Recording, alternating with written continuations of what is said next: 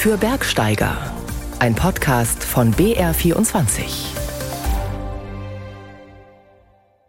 Gefühlt hatten wir ja schon den ganzen Februar über Frühling, aber seit dem 1. März, also vorgestern, ist nun auch meteorologisch Frühling. Kalendarisch beginnt der Frühling dann am 20. März, wenn die Sonne im Zenit über dem Äquator steht und bei uns in den Alpen dann vielleicht der Winter noch einmal zurückkommt, wer weiß. Und damit herzlich willkommen zu BR24 für Bergsteiger. Am Mikrofon ist Andrea Zinnecker. Heute mit nur zwei Themen. Zu Gast ist die Extrembergsteigerin Alex von Melle und nach dem Gespräch mit ihr gibt es noch das neue Bergrätsel. Alex von Melle ist eine der besten Höhenbergsteigerinnen weltweit und die erfolgreichste Deutsche mit sieben Achttausendern in der Tasche. Die Leidenschaft für die höchsten Berge der Welt hat die gebürtige Hamburgerin mit ihrem Mann Louis Stitzinger geteilt. Mit ihm, dem Ostallgäuer Extrembergsteiger, Extremskifahrer und Expeditionsbergführer, war sie über viele Jahre gemeinsam unterwegs bis Louis Stitzinger Ende Mai letzten Jahres nach seiner Solo-Besteigung des Kangchenjungas, des dritthöchsten Achttausenders, nicht mehr zurückkam. Höhenkrank und erschöpft starb er im Abstieg in rund 8400 Meter Höhe am Kansch, seinem zehnten Achttausender. Auch wenn man um das Risiko weiß, eine Extremsituation für seine Frau Alex von Melle. Von einem Moment auf den anderen hat sich ihr Leben komplett geändert. Trotz aller Trauer blickt Alex inzwischen wieder nach vorn und ich freue mich sehr, dass sie Zeit hat für ein Gespräch. Grüß dich, Alex. Schön, dass du da bist. Danke dir.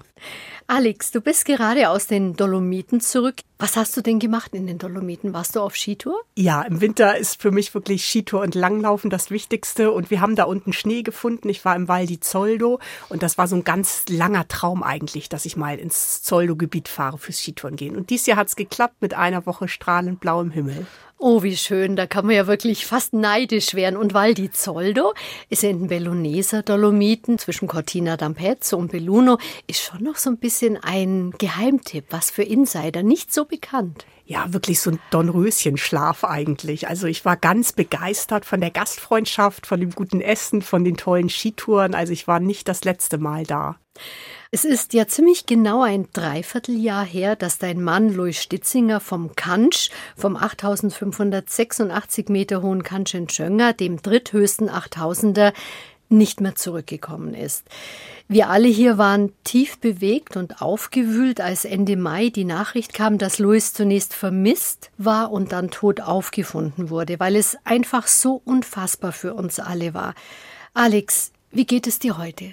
Ja, das kann man gar nicht so in einem Satz sagen. Also ich sag mal, ich funktioniere natürlich gut und das Leben muss weitergehen, aber jeden Tag denke ich an den Louis, jeden Tag tut's weh und er fehlt einfach jeden Tag. Louis war dein Lebensmensch. Ihr wart ja 25 Jahre ein Paar und die Todesnachricht war ja sicher ein Riesenschock. Aber du hast es ja schon angedeutet, zuerst funktioniert man einfach.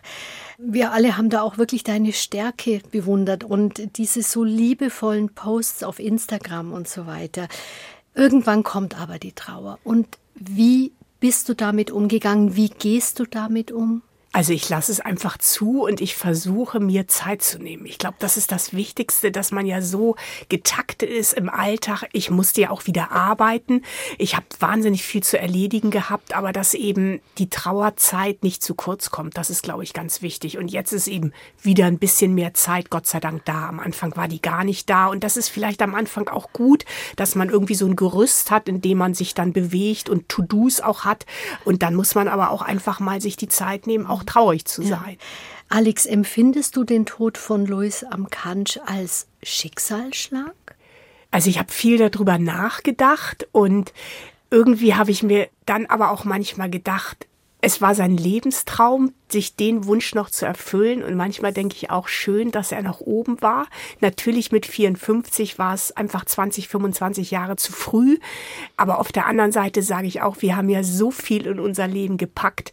Das schaffen andere Menschen nicht in der dreifachen Zeit. Also wir haben einfach alles erlebt, was wir erleben konnten. Und das habe ich für mich auch vorher immer schon gesagt. Wenn es für mich jetzt heute oder morgen zu Ende wäre, ich habe alles erlebt, was mir wichtig war. Was tröstet dich? Natürlich dieser Riesenfundus an wunderbaren gemeinsamen Erlebnissen. Aber was ist es vielleicht noch, was dich tröstet, was dir hilft? Also ich glaube wirklich in erster Linie sind so diese vielen, vielen Erlebnisse. Dann habe ich tolle Freunde jetzt um mich herum. Meine Familie, meine Geschwister sind immer für mich da. Also auch nachts um drei kann ich die anrufen, wenn mich irgendwas bedrückt. Das ist, glaube ich, ganz wichtig. Aber ich sag mal so, ich zehre von dem, was wir alles zusammen erlebt haben. Und weil du so nach diesem Schicksalsschlag fragtest, das hat ein Freund von ihm ganz gut ausgedrückt. Der hat gesagt, der Luis hat im Pech einfach kein Glück gehabt. Also das fand ich eigentlich gut ausgedrückt, so kann ich das mhm. auch sehen. Und man muss eben ehrlich sagen, der Grad an den 8000 ist einfach wahnsinnig schmal. Hast du einen Ratschlag für Menschen, die vielleicht gerade Ähnliches erleben? Also nimm dir die Zeit zum Trauern. Und ich habe es eben auch am Anfang nicht gemacht. Das ist erst später gekommen. Also ich glaube, das ist ganz wichtig.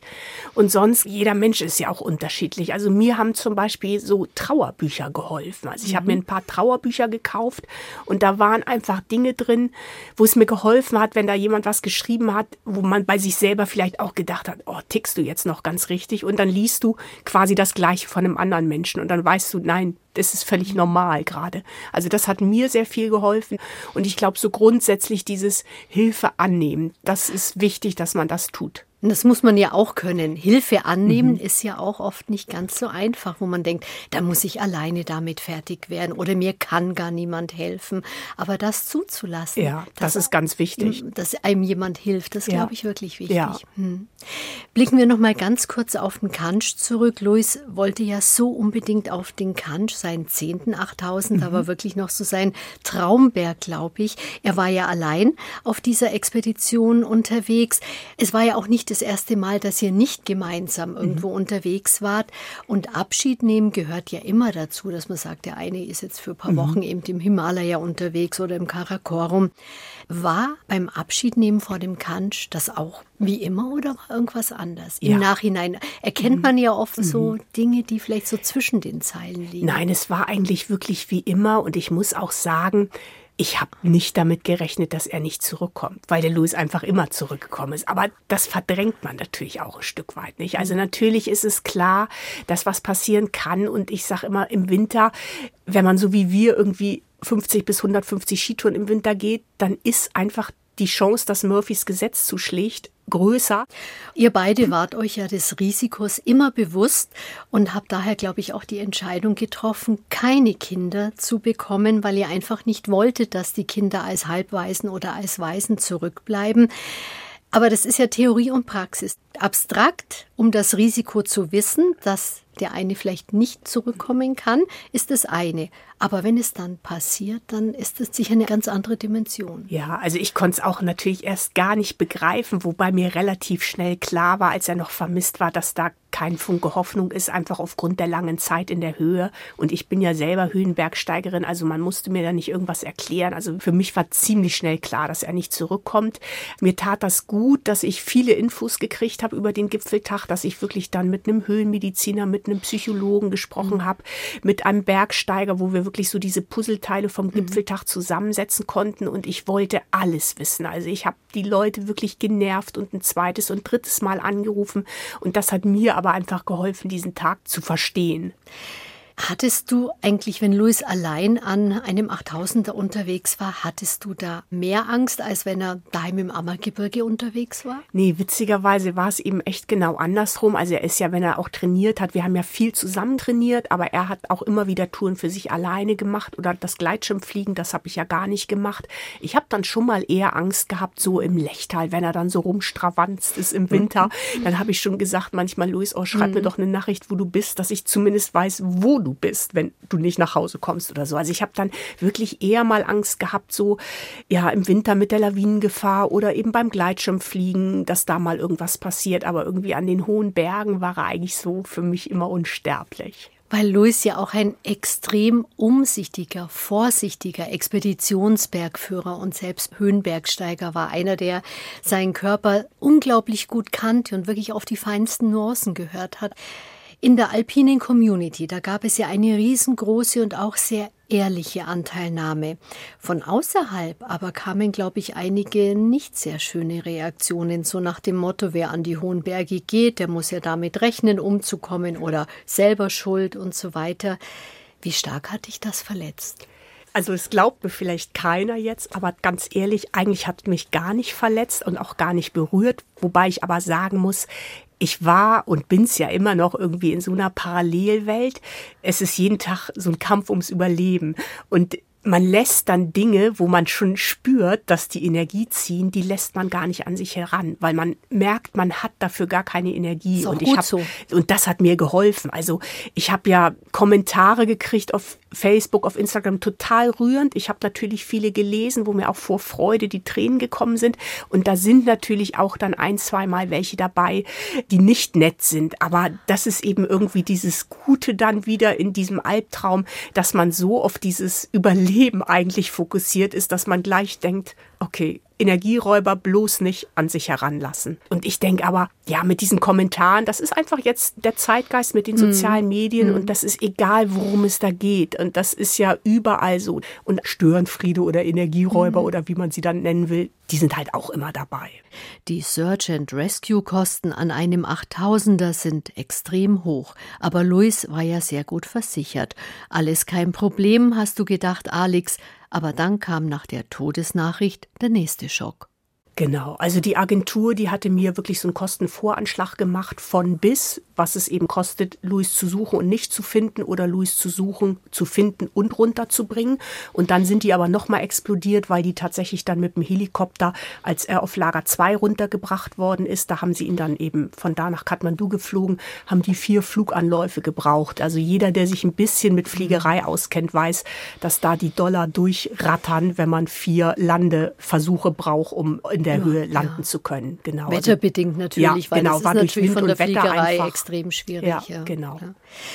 Wie alle Extrembergsteiger hatte auch Louis ein sogenanntes Garmin InReach-Gerät dabei, ein kompaktes GPS-Satelliten-Kommunikationsgerät, mit dem man Kontakt mit Familie, Freunden oder auch anderen Expeditionsteilnehmern halten kann und mit dem man im Fall des Falles einen interaktiven SOS-Notruf absetzen kann, und zwar an Garmin Response, eine rund um die Uhr besetzte Zentrale zur Notfallkoordinierung. Versicherung. Krux an der ganzen Sache.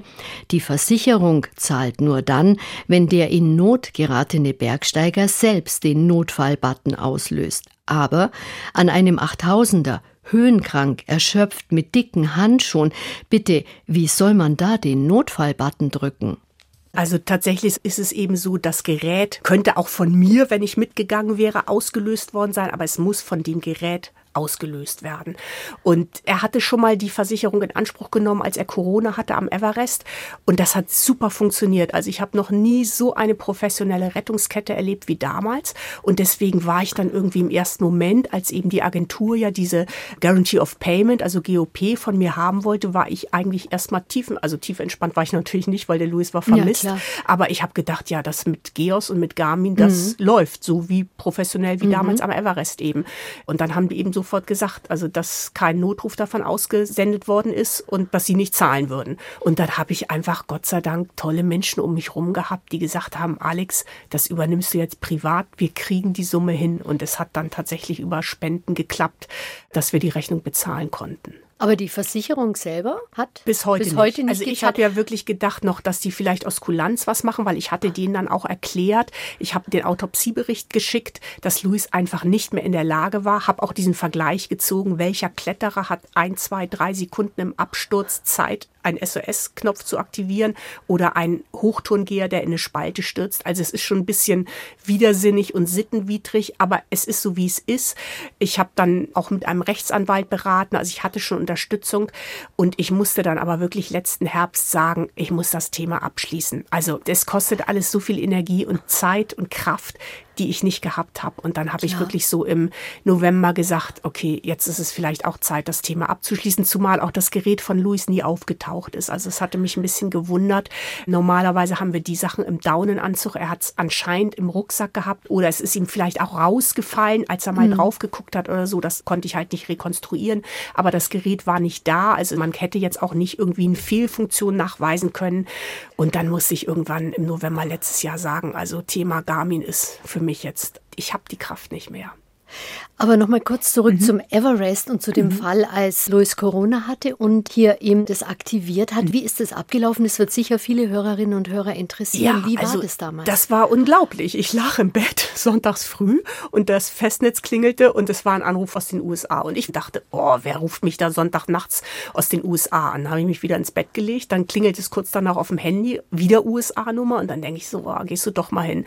Und dann war das das International Rescue Coordination Center die mir gesagt haben, es sei ein Notruf von einem auf Louis Stitzinger hinterlegtes Gerät aktiviert worden und sie würden gerne die Rettung einleiten, ob ich ihnen Infos geben könnte. Und dann war ich natürlich erstmal platt und dann hatte Louis mir, und das hatte ich aber in dem Moment eben noch nicht gelesen, eine WhatsApp-Nachricht geschrieben, dass er eben Corona gekriegt hätte und dass er eben das aktiviert hätte.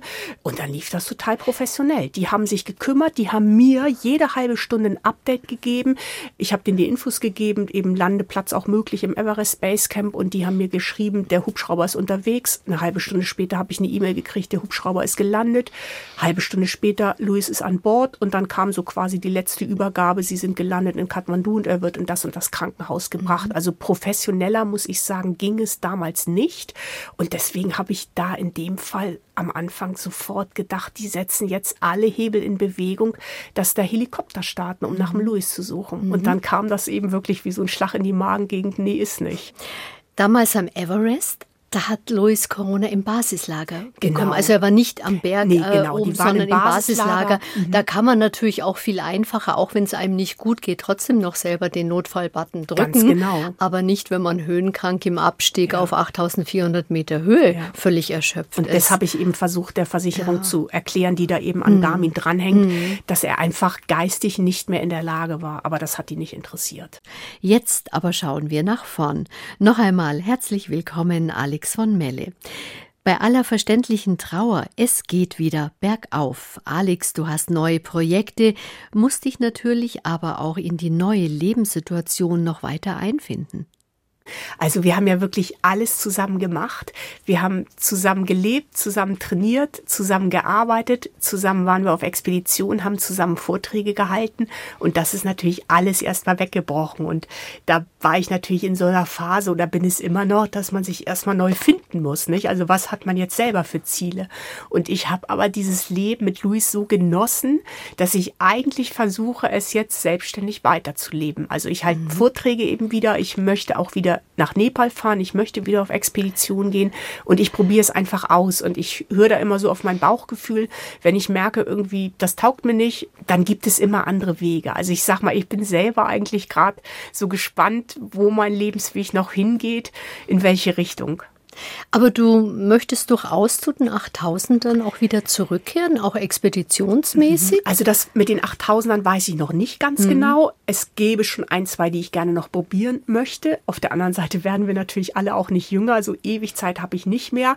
Und jetzt ist erstmal so mein erstes, dass ich sage, ich möchte nach Nepal zurück und möchte ein Trekking unbedingt machen. Ich würde gerne an ein 6 oder 7000er nochmal mit Ski vielleicht auch und dann ergibt sich das vielleicht selber automatisch, ob mich nochmal ein 8000er juckt oder nicht. Aber da spüre ich einfach in mich hinein und lasse das so Step by Step kommen. Und lässt dir einfach auch Zeit, Unbedingt, was völlig richtig ja. ist. Aber die Rückkehr nach Nepal, Stichwort Yoga, du bist ja Yoga-Expertin, gibst Yogakurse und ich glaube im April 2025, also nächstes Jahr, findet eine Yoga-Wanderreise ins Kathmandu-Tal statt, die du begleitest, als genau. Yoga-Guide sozusagen. Da freue ich mich total drauf. Da hat der Christoph Thoma mich eben angesprochen, ob ich Lust hätte, das mit ihm zu machen machen. Und ich kenne Christoph eben auch lange schon. Und da habe ich so gespürt, das passt. Und da freue ich mich jetzt total drauf. Und da geht es auch nicht ganz, ganz hoch hinaus, sondern es ist eher so die etwas mittlere oder vielleicht untere Ebene, aber natürlich auch mit Blick zu den 8000. Ganz so, genau, also wirklich so im Kathmandu-Tal, bisschen Kultur eben auch, mhm. Wandern, aber eben auch Yoga, so eine bunte Mischung aus all dem. Mhm. Du gibst ja Yoga-Kurse und da gibt es ja Yoga für Wanderer. Für Kletterer, für Skibergsteiger? Also letztendlich kann man ja so sagen, wenn man jetzt so mal rein auf die Körperübung eingeht, dann ist es einfach ja bei jeder Sportart ein bisschen unterschiedlich, welche Muskeln beansprucht werden und welche man dann vielleicht auch dehnen und kräftigen muss. Also ich unterrichte dieses harter Yoga und so ein bisschen Schwerpunkt ist bei mir Rücken-Yoga, weil ich denke, jeder Büromensch sitzt viel und es zwickt im Rücken, aber auch jedem Bergsteiger zwickt es im Rücken, wenn man den Rucksack trägt. Also ich habe mich so ein bisschen auf das spezialisiert. Ich mache aber auch sehr gerne Yin-Yoga. Das ist ein ganz ruhiger Yoga-Stil, wo man so Dehnübungen ganz lange einhält. Also einfach so ein bisschen nach Lust und Laune. Und so auf diesen Yoga-Wanderwochenenden versuche ich dann wirklich immer den Teilnehmern ein bisschen verschiedene Stile auch zu zeigen. Macht ihr auch Yoga-Übungen draußen in freier Natur? Das stelle ich mir schon auch dann besonders intensiv vor. Ja, das ist eben das Tolle. Ich war jetzt ein paar Mal schon auf der Schwarzwasserhütte im kleinen Walsertal und da ist wirklich so eine grüne Wiese vor der Hütte. Und da haben wir jetzt immer mit passendem Wetter Samstagnachmittag nach der Wanderung und Sonntag in der Früh vor der Wanderung haben wir draußen Yoga gemacht. Und das dann so bei dem Sonnenaufgang zu erleben, das ist ganz toll. Ich habe auch schon Yoga am Meer gemacht. Also ich komme ja aus Hamburg und war dann eben. auch schon an der Nordsee und Ostsee beim Yoga. Yoga. Und ich finde wirklich dieses Yoga draußen in der Natur, das ist noch mal schöner als drinnen. Du hast es gerade gesagt, du bist eine gebürtige Hamburgerin. Mhm. Hat deine Familie auch einen Bezug zu den Bergen oder ist es für sie eine ganz fremde Welt? Also meine Großeltern aus Bremen, die sind immer schon zum Wandern gefahren und auch meine Mutter haben sie eben mitgenommen. Die war auch gute Skiläuferin früher.